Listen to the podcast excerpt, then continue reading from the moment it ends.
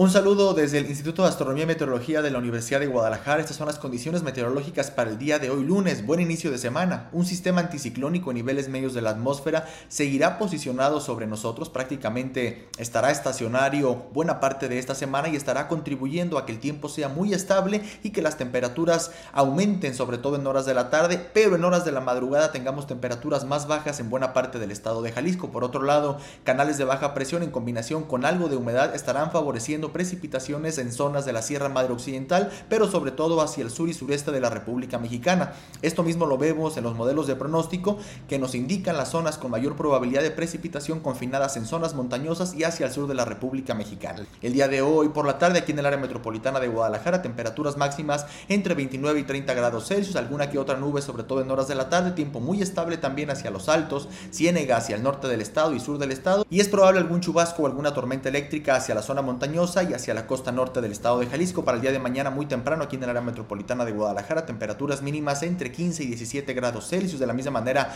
fresco y tiempo despejado hacia los altos, Ciénega y hacia el norte y temperaturas algo más cálidas hacia el sur y hacia la zona costa del estado de Jalisco.